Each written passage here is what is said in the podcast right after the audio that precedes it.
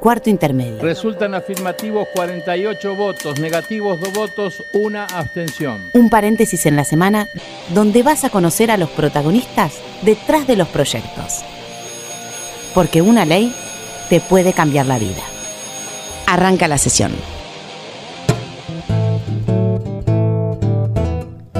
Hola, ¿cómo les va? Muy buenas tardes, país. Bienvenidos a Cuarto Intermedio, el programa en el que te vamos a anticipar cuáles van a ser tus próximos derechos. Volviste, qué bueno que estés acá un sábado al mediodía. Me ausenté. un No hagas nunca más esto. Bueno, hola, Estamos- gente, hola, argentinos, los saludos, los extraño un montón. ¿Quién sos? ¿Quién sos? Florencia Florencia Corregido. Corregido, la chaqueña. La chaqueña, la chaqueña. La chaqueña que volvió, la extrañamos mucho. hay que Bueno, decir esto, la extrañamos gracias. mucho. Y sábado al mediodía estamos juntos y las- ¿Alguno estará preparando algún asadito con un vino? ¿Quién sabe? Exactamente, y algún otro debe estar pensando qué va a hacer a la noche. ¿Vas a ir a bailar? ¿Vas a ir a una fiesta? ¿Vas a hacer una previa? Bueno, vamos a empezar a tener cuidado. ¿Por Exacto. qué? Hoy vamos a hablar del alcohol, de la tolerancia cero. A ver, siempre hablamos de eh, del efecto que causa. Siempre se habla del 0,5, del 0,15. Bueno, a ver, vamos a ver qué es esto. Según eh, los efectos, según la cantidad de alcohol que uno toma, el 0,15 de alcohol en sangre equivale a media copa de vino y el efecto te produce eh, es la disminución en lo- de los reflejos.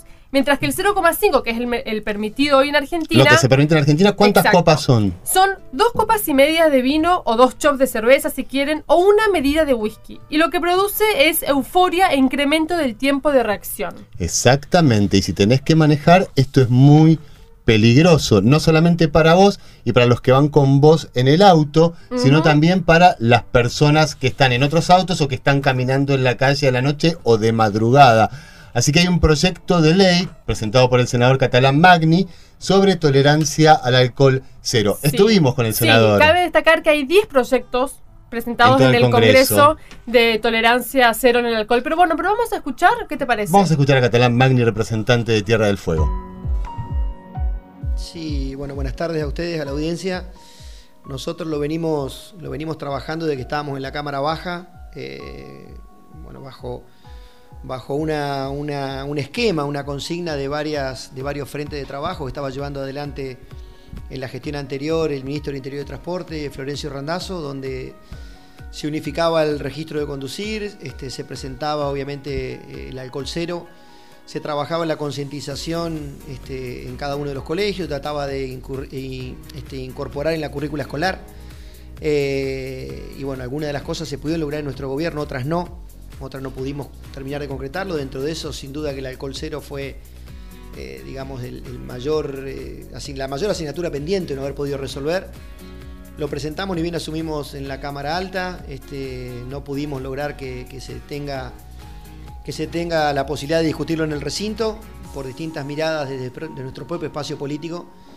Celebramos que este año, en el arranque del año legislativo, el primero de marzo, el propio presidente de la Nación lo puso en la agenda para este año abordar este, el alcohol cero. Creo que eh, a veces cuando uno lo mira desde los números fríos, este, hay 22 muertes por, por día este, en accidentes de tránsito, 22 muertes más las personas que quedan con algún tipo de discapacidad, más las familias que hay atrás de cada una de esas víctimas. Eh, es enorme el dolor que se genera en el pueblo argentino. No quiere decir que esto sea la solución, pero sí un paso adelante muy, muy grande para, para poder abordar algo que genera realmente muchísimo dolor. Y cuando uno mira el caso particular del alcohol cero, el alcohol cero lo tiene el transporte público, lo tiene el transporte de cargas peligrosas, y cuando uno replica el nivel y la cantidad de accidentes que hay en ese tipo de actividad en relación al, conductor común, digamos, al usuario común, eh, es realmente significativa la diferencia. Entonces no, quiere ser la, no es la solución definitiva, pero sin duda el alcohol cero avanza muchísimo en dar respuesta a las, a las víctimas de accidentes de tránsito, a los familiares, eh, y obviamente una política de Estado muy muy importante que es eh, obviamente preservar la vida. ¿no? A ver, la idea es darle cuanto antes dictamen de comisión, nosotros lo vamos siguiendo, está obviamente ya con estado parlamentario nuevamente para poder discutirlo y lograr que tenga media sanción en cualquiera de las dos cámaras. Este, yo lo que creo que uno nunca nadie puede negar eh, o, distanciarse de abordar un tema, de abordar un tema. Y creo que lo que te decía recién no es menor, que el presidente lo haya puesto en la agenda legislativa nacional como que allana el camino a la hora de, trabajar fundamentalmente con la oposición, en este caso que somos nosotros y el oficialismo, entendiendo que no es un proyecto de un partido político o de una fuerza política, es un proyecto que sin duda eh, acompaña la vida, ayuda a preservar la vida y da respuesta a muchos familiares que, bueno, que obviamente necesitan que el Estado esté presente. Así que el que surja más rápido, el que vaya más rápido, el que pueda dar respuesta cuanto antes, obviamente vamos a acompañar y me parece que, es, sin duda este, una asignatura a resolver cuanto antes. Soy una persona muy ligada al, deporte, al deporte motor, este, y lo he vivido con, muchas personas relacionadas a mi actividad. Eh, y creo que cuando uno aborda una política de Estado, no solo es de lo discursivo, es de la acción. Este, y por ahí la seguridad vial es lo que mayor cantidad de muertes genera por año en accidentes de tránsito. Pensemos que casi 8.000 personas por año pierden la vida. Estamos perdiendo un pueblo, una ciudad por año en accidentes de tránsito. Eh, y en eso creo que si uno puede eh, empezar a generar, no solo con el alcohol cero, con la unificación del registro, con la capacitación en seguridad vial, con la instalación de la Agencia Nacional, de Seguridad Vial, con este, la concientización en los colegios, con trabajar lo de la currícula escolar, bueno, uno aborda en conjunto algo que hoy lo que genera mayor cantidad de víctimas fatales este, en nuestro país y que obviamente genera este, la necesidad de que el Estado tenga una mirada en eso. Y me parece que los que estamos ligados a la seguridad vial, eh, bueno, no podemos estar ausentes en esto. Ahí escuchábamos al senador catalán Magni, quien tiene uno de los 10 proyectos, como decía la chaqueña Florencia Corregido, en cuanto a tolerancia cero de alcohol. Hubo un par de proyectos en el año 2003 y 2015 presentados por el ministro de Transporte y de, de, de Randazo. Que no avanzaron. No prosperaron. No. no. prosperaron. A ver, si tenemos que seguir hablando de estadísticas, por ejemplo, en la ciudad de Buenos Aires, cada dos horas un conductor eh, le da positivo el test de, alcoholemia. Y ahora, Mariano, vamos a hablar con Juan Carlos Pina, él es director ejecutivo de Bodegas de Argentina. Hola, Juan Carlos. Hola, buenas tardes, ¿cómo les va? Muy, bien. ¿vos? Bien, bien. Bueno, Juan Carlos, ¿conoces el proyecto de ley? Sí. ¿Y cuál es tu opinión? La opinión no mía, del sector vitivinícola es que si en el mundo la tolerancia en general es 0,5, sí. como ustedes decían recién son dos copas de vino, que es lo que nos preocupa en nuestro caso, lo que tenemos que hacer en primero es controlar eh, efectivamente que se cumpla el 0,5 y ser muy rigurosos con las sanciones.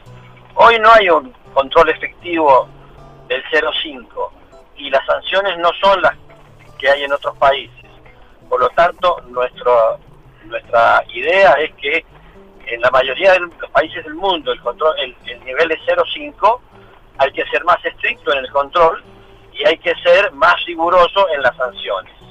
Eh, nosotros tenemos desarrollado una actividad muy importante que es para toda la zona vitivinícola, como es el turismo del vino. Sí. Bueno, eh, nosotros promovemos que quien promovemos que quien conduce no tome, no deguste el vino cuando recorre las bodegas. Es más, eh, preguntamos quién es el conductor responsable de una de un tour de vinos, se le pone una pulsera, se lo identifica y al final de su recorrida se lo premia con un par de botellas para que las tome después en su casa. este, con lo cual promovemos que esto no se haga. Ahora, cualquier persona que esté manejando y que deguste un vino, y cuando digo deguste quiero decir que no lo tome, que lo tenga en su boca, que lo deguste y que luego lo devuelva a un recipiente adecuado, sí. ya con eso es suficiente para que salga la tolerancia cero. Tengo una pregunta. la, la, industria vitivinícola en nuestro país, aproximadamente a cuántos argentinos les da trabajo? Les da trabajo aproximadamente en forma directa a unos 120 mil. 120 mil argentinos. El vino es bebida nacional. Nosotros no estamos ni locos, te imaginarás, pensando en prohibir el vino ni nada de esto. ¿Vos tenés estadísticas, Juan Carlos, en cuanto a lo que sucede en el mundo en los países que hay tolerancia cero? No, este, no obstante, sí hemos hablado mucho con la gente de tránsito de la ciudad de Buenos Aires y ellos nos dicen que los accidentes que hay con gente fuera de tolerancia, o sea, que, han bebido más de la cuenta, normalmente no es ni 0,2, ni 0,3, ni 0,5, están arriba de 1. O sea que esa gente está cometiendo un ilícito previamente. Es decir, nosotros creemos que antes de pasar al 0,0, A ver, es muy lindo promover el 0-0, ¿verdad? Este, está todo el mundo de acuerdo, fantástico. Este, además, este, es, muy bueno. Este, difícilmente alguien se oponga, porque si no más. Pero nosotros creemos que lo que hay que hacer es que hacer un control mucho más efectivo del 0,5 y sancionar, como en otros países hay, con sanciones mucho más duras del 0,5. Si eso no funciona en la Argentina, pues avancemos a otra cosa. Pero además otra cosa, nosotros creemos que la solución, además de controlar, va por otro lado, que es educar, informar. Nosotros desde el año 2012 somos el primer país que está asociado a un programa europeo que se llama Wine in Moderation, consumo responsable, eh, mediante el cual lo que hacemos es promover, informar a quienes, a, a, primer, en primer lugar a las bodegas, que sepan qué es lo que están vendiendo, a la parte de producción, a la parte de ventas, a la parte del turismo, con todos los tips que ustedes daban y muchos más sobre el consumo responsable, a los medios de comunicación, en las universidades y en las escuelas damos charlas de degustación de vino de 20 a 25 minutos y después otros 20 a 25 minutos de consumo responsable. Además de promover, con, en, cuanta feria de vino hay en diferentes partes del país, vamos con nuestro programa, normalmente nos aceptan, en general nos aceptan, y ahí promovemos el consumo adecuado, siempre con comidas, siempre intercalado con agua, o sea, este, además con, con las medidas que ustedes indicaban recién. Por lo tanto, eh, bienvenidos sean las normas, no estamos en desacuerdo con eso. Juan Carlos, ¿a ustedes los perjudica el alcohol cero? Eh, a nosotros, en, en el gran desarrollo que hemos hecho del enoturismo, que hoy es el principal atractivo, el principal gancho turístico de la provincia de Mendoza y de otras zonas vitivinícolas del país, sí. Pero entonces la gente creo que por ahí no sé, no, no, no está entendiendo cuál es la consigna, porque se habla de alcohol cero al volante no de alcohol cero, digamos. o sea, la gente puede seguir tomando vino y moverse en colectivos, en taxi o en el auto de un amigo. De todas formas, eh, alcohol cero cero, estoy hablando de la parte social, de la parte económica, eh, el daño ya se ha visto en algunos lugares en donde tenemos alcohol cero cero, como es la provincia, la ciudad de Córdoba, por ejemplo, ¿verdad? El on-trade, o sea, el vino que se consume en el lugar donde se tapa la botella, me refiero a bares, restaurantes, más o menos la disminución en el consumo es entre el 20 y el 30%.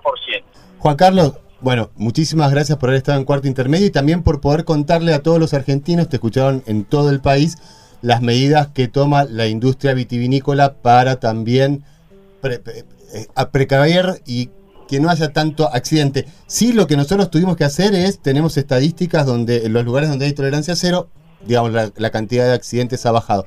Te mando un abrazo y ojalá que el vino siga siendo un producto de exportación y que crezca la industria vitivinícola en nuestro país. Y que se tome con responsabilidad.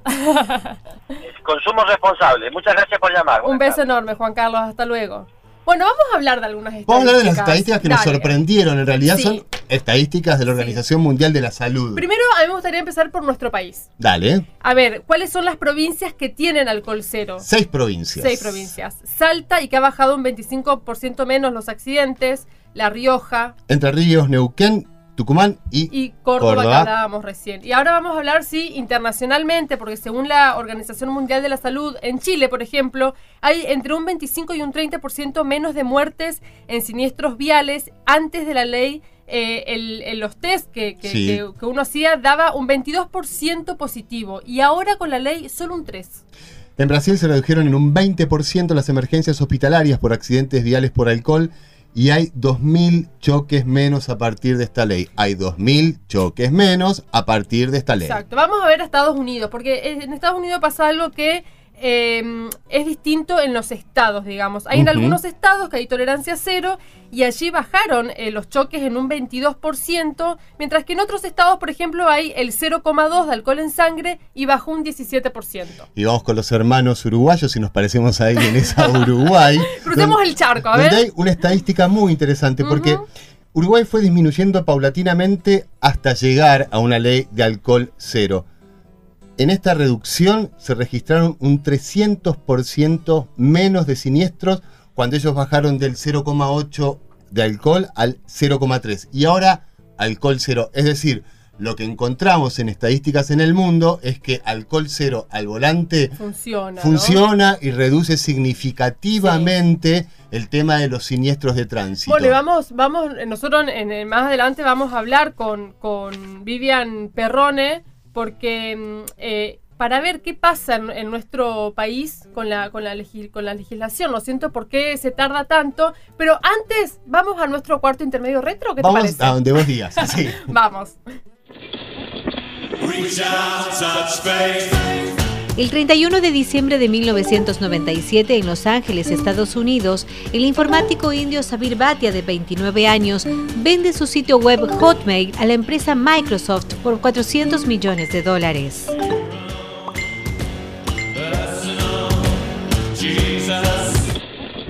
Mientras tanto, en la Argentina,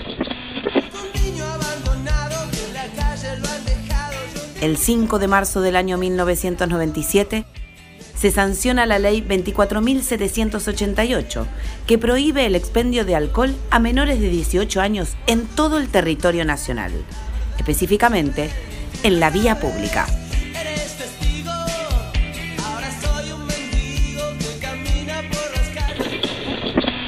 Cuarto intermedio, retro.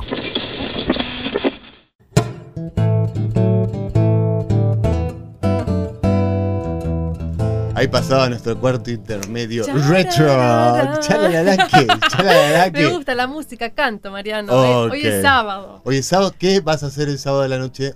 Eh, no sé, pero lo que estoy seguro es que si tomo no voy a manejar. Está muy bien. Responsabilidad, argentinos, por favor. Bueno, vamos a hablar ahora, Mariano, con Vivian Perrone. Ella es madre del dolor.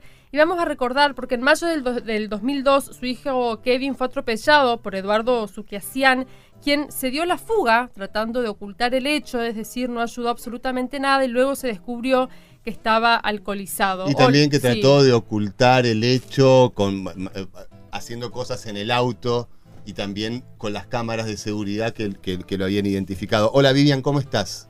Hola, ¿qué tal? Buenas tardes. Buenas Bien, muchas gracias por estar en Cuarto Intermedio. Te tenemos muy vista el Senado de la Nación, de despachos como de la senadora Negre de Alonso. Sí, es así. La verdad que en todo este tiempo, desde que perdí a mi hijo, me dediqué a hacer todo lo posible para que otras personas no estén como mm. está mi familia, ¿no? Eh, para que no pierdan a un ser querido. ¿Por qué cuesta tanto, Vivian, que haya eh, una legislación de alcohol cero en nuestro país? Mira, primero lo que me parece que hay que ver es por qué no hay controles, ¿no? Porque nosotras muchas veces hablamos de alcohol cero y siempre pienso, si no hay controles, tampoco mm. sirve el alcohol cero, ni cero bajo cero, ni... O sea, primero tienen que salir a controlar y después, por supuesto, que todo sería mucho más fácil si fuera alcohol cero. Porque hoy en día mucha gente me pregunta, 0,5 cuánto es? ¿Cuánto puedo tomar? ¿Hasta dónde puedo tomar? ¿no? Están como jugando con el... Claro, ¿cuánto de cerveza? ¿Y cuánto mm. de vino? ¿Y cuántas horas después puedo conducir? ¿Y pero hay algo que decía Florencia en la entrevista anterior. No se está planteando cero alcohol para todo el mundo, se está planteando cero alcohol al volante. tiene, una, tiene una lógica que la dan las estadísticas que acabamos de, decirles a los oyentes, ¿no? Vos recién decías lo que pasa todavía en tu casa. Han pasado 15 años. ¿Cómo estás después de 15 años? Te puedo decir que em, uno aprende a vivir con el dolor, pero tenés que encontrarle la vuelta, o sea, no es fácil.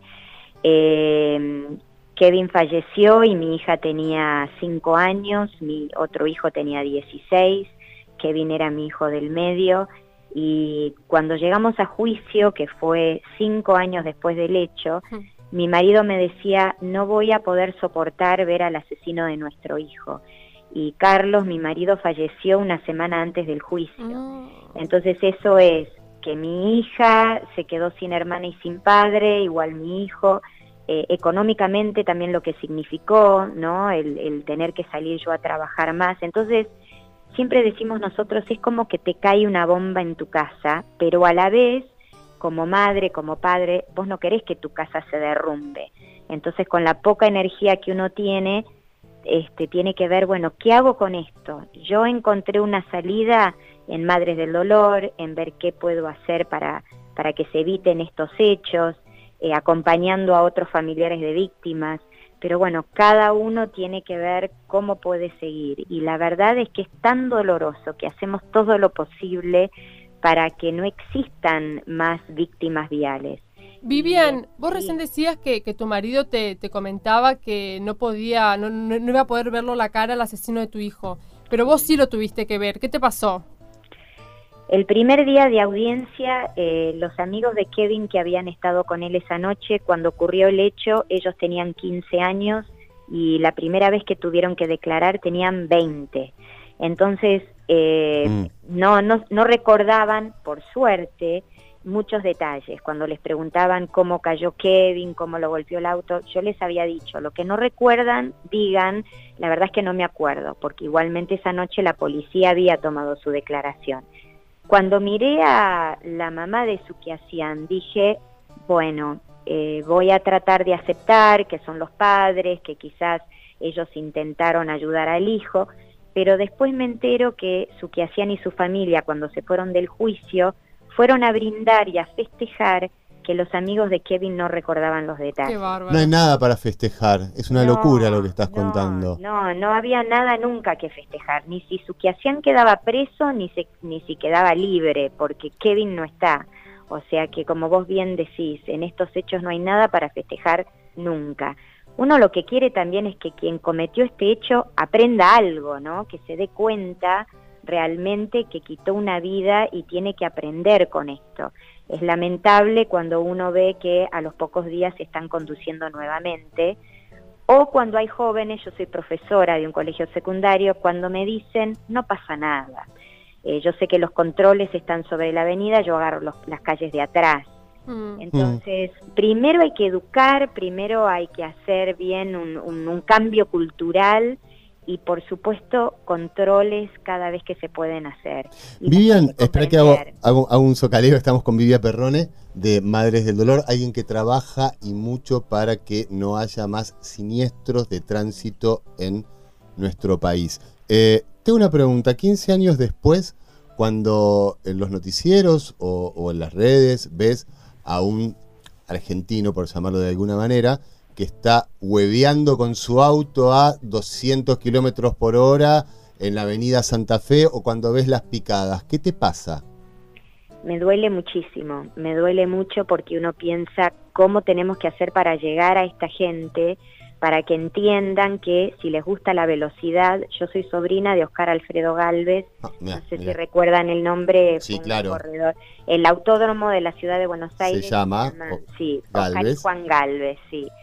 O sea que en mi familia eh, hubo gente que le gusta mucho la velocidad, pero hay un lugar como para hacerlo. Les gusta correr picadas, está el picódromo dentro, dentro del autódromo.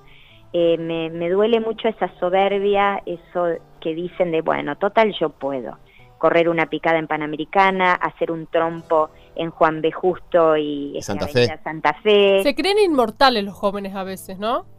Es que si nos ponemos a pensar, es como que tienen todo para hacer lo que quieran, porque hacen un trompo, lo firman todas las cámaras de la ciudad y, no pasa nada. Y no pasa nada. Eso es lo que... O sí pasa en algún momento, pasa la muerte, pasa que alguien pierde su pierna, su brazo, este, queda psicológicamente mal toda la vida, pero ¿por qué tenemos que llegar a eso, no?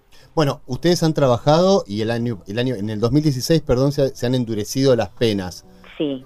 Te hemos visto en, el Senado. Yo sé que por, por notas que estuvimos leyendo, a vos te cuesta mucho hablar de lo que sucedió hace 15 años con Kevin, pero que te gusta a lo mejor recordar cómo fue el día anterior, la cena con Kevin. ¿Querés contarnos un poco sobre eso?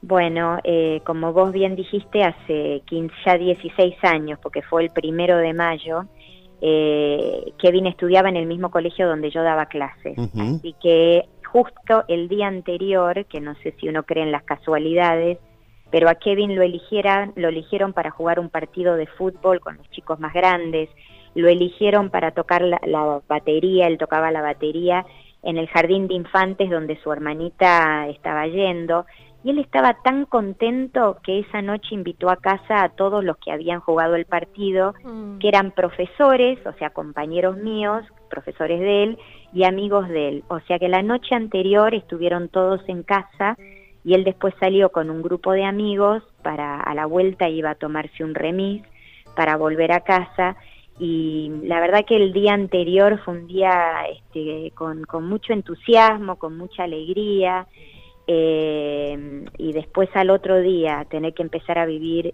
la semana más triste de mi vida cuando él luchaba por su vida eh, fue muy, muy doloroso. Y uno enterarse que mientras Kevin luchaba por su vida, Eduardo Suquiasian y los dos amigos que estaban en el auto se habían ido a esquiar a Estados Unidos. Así que mm, esperemos que la ley este, y que los jueces por lo menos apliquen las leyes que tenemos hoy y que los controles por lo menos controlen con lo que tenemos hoy. El alcohol cero sería lo ideal, eh, pero, Pero con control, ¿no? Por supuesto. Porque si no estamos en la misma.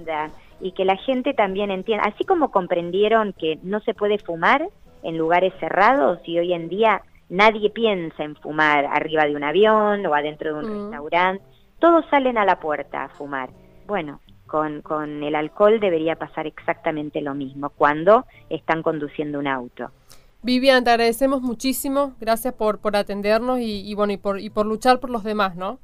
Bueno, gracias a ustedes por tratar este tema. Muchísimas gracias. Un beso enorme. Adiós, un abrazo. Bueno, un tema que se está tratando en el Senado, me quedan dos cositas. Uno, estuvieron de acuerdo Juan Carlos Pina y Vivian Perrone en la necesidad de más controles. Exacto. Y lo otro, lo que nos pasó a vos y a mí investigando sobre estadísticas, el alcohol cero funciona. Funciona, siempre y cuando sea controlado, porque si no estamos en la misma, ¿no es Si cierto? no lo querés ver, no lo veas, pero el alcohol cero Y funciona. el cambio cultural también que tenemos que hacer los argentinos, de que nos tenemos que obligar a que si tomamos no tenemos que manejar, tenemos que meternos eso en la cabeza de una vez. Así que si hoy vas a salir en cualquier provincia de la Argentina, conductor responsable y salgan tranquilos, diviértanse, de eso se trata también la vida, pero con el responsabilidad, que Exacto. no, que no se Tomá, provoque pero no ninguna tragedia. Exacto, toma pero no manejes.